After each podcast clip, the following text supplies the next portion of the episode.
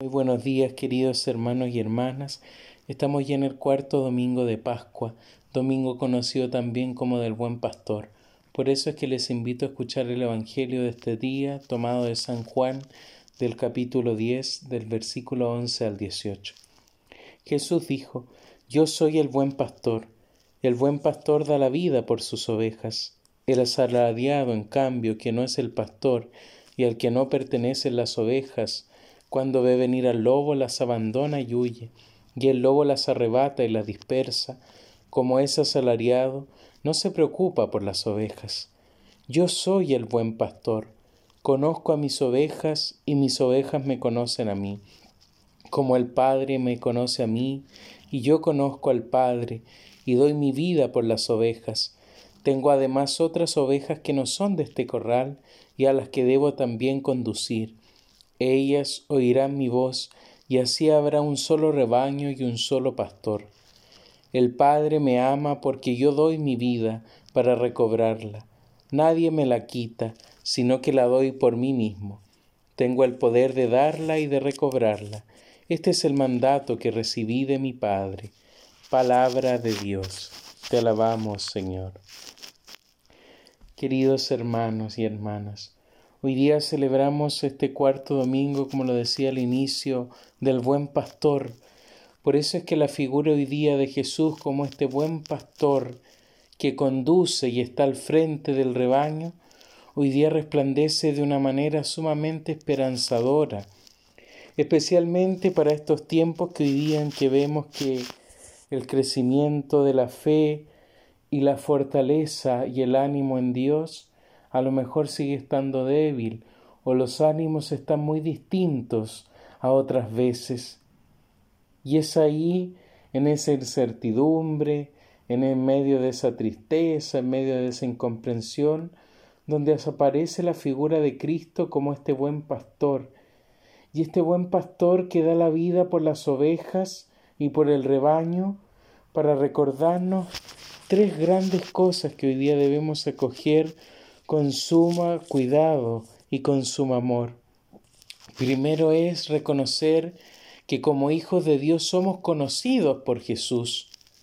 Ahí mismo lo decía Jesús, todo el rebaño son los hijos e hijas de Dios, pero también hay otros que también no son parte de este rebaño, pero siguen siendo hijos de Dios. Y es que Jesús en primer lugar conoce a los hijos. Dios Padre conoce hoy día las dificultades que llevamos.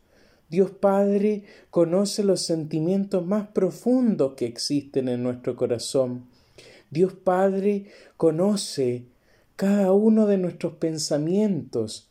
Es decir, es un Padre que conoce nuestra intimidad. Y al conocer nuestra intimidad es que por eso es que nos ama y nos impulsa y nos invita constantemente a abrazar con amor y con disponibilidad esta gracia que Él nos quiere ofrecer. El buen pastor se nos muestra en primer lugar para conocerlos, porque Él sabe con quién está, Él sabe a quién guía, Él sabe a quién conduce.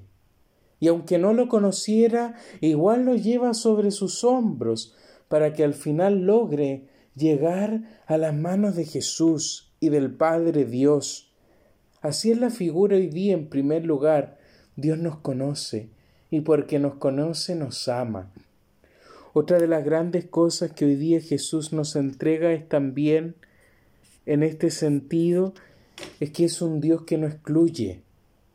Sabemos ahí que decía el Evangelio, hay otras ovejas que no son parte, pero es un Dios que al final logra reunir y mantener este sentido de familiaridad, este sentido de unidad, este sentido de no la exclusión, sino más bien de la unidad, porque ahí lo decía, soy el único pastor y por eso hay un solo rebaño, es decir, los hermanos que indistintamente Estén o no estén de nuestra parte en la fe, no importa para Dios.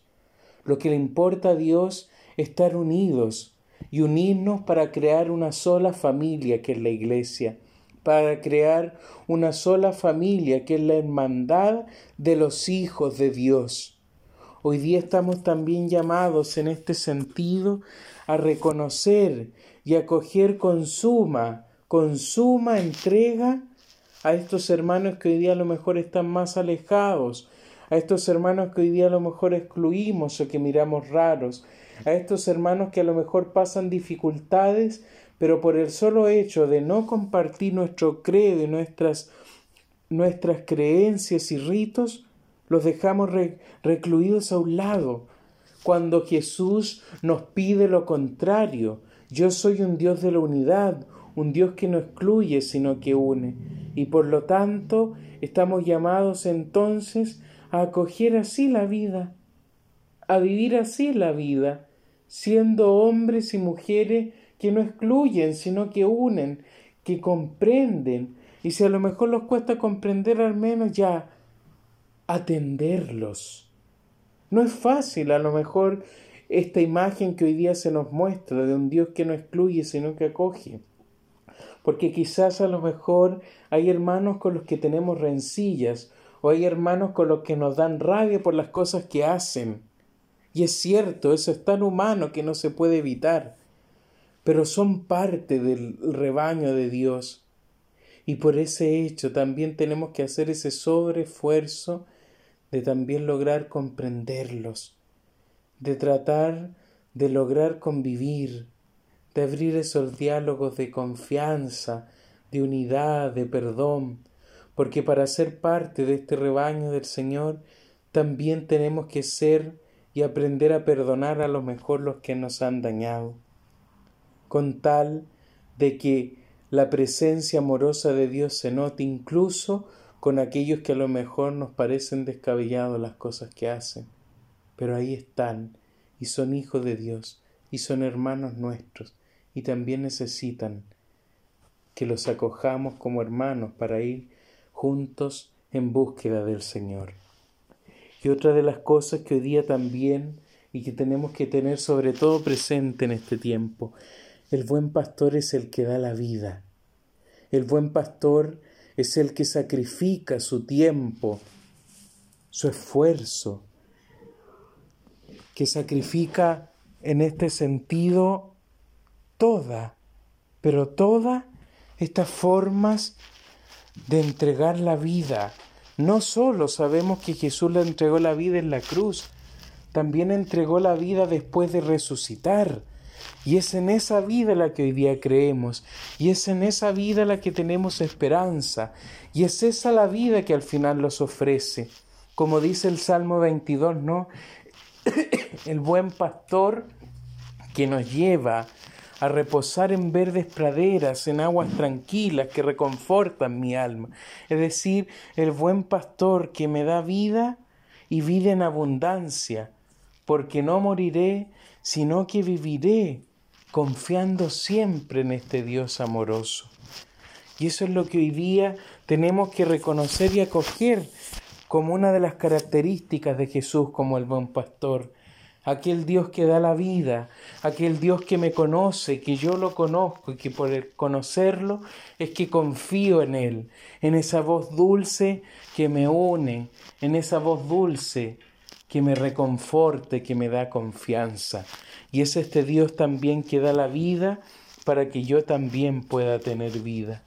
Pidámosle entonces en este domingo del buen pastor que Jesús siempre se haga presente en nuestra vida, que la imagen de este Dios amoroso nunca se aleje de nosotros, sino que al contrario nos muestre siempre a este Dios que camina con nosotros, que conduce su vida y que nos lleva a estas verdes y eternas praderas en donde esperamos un día también en la eternidad compartir junto a Él.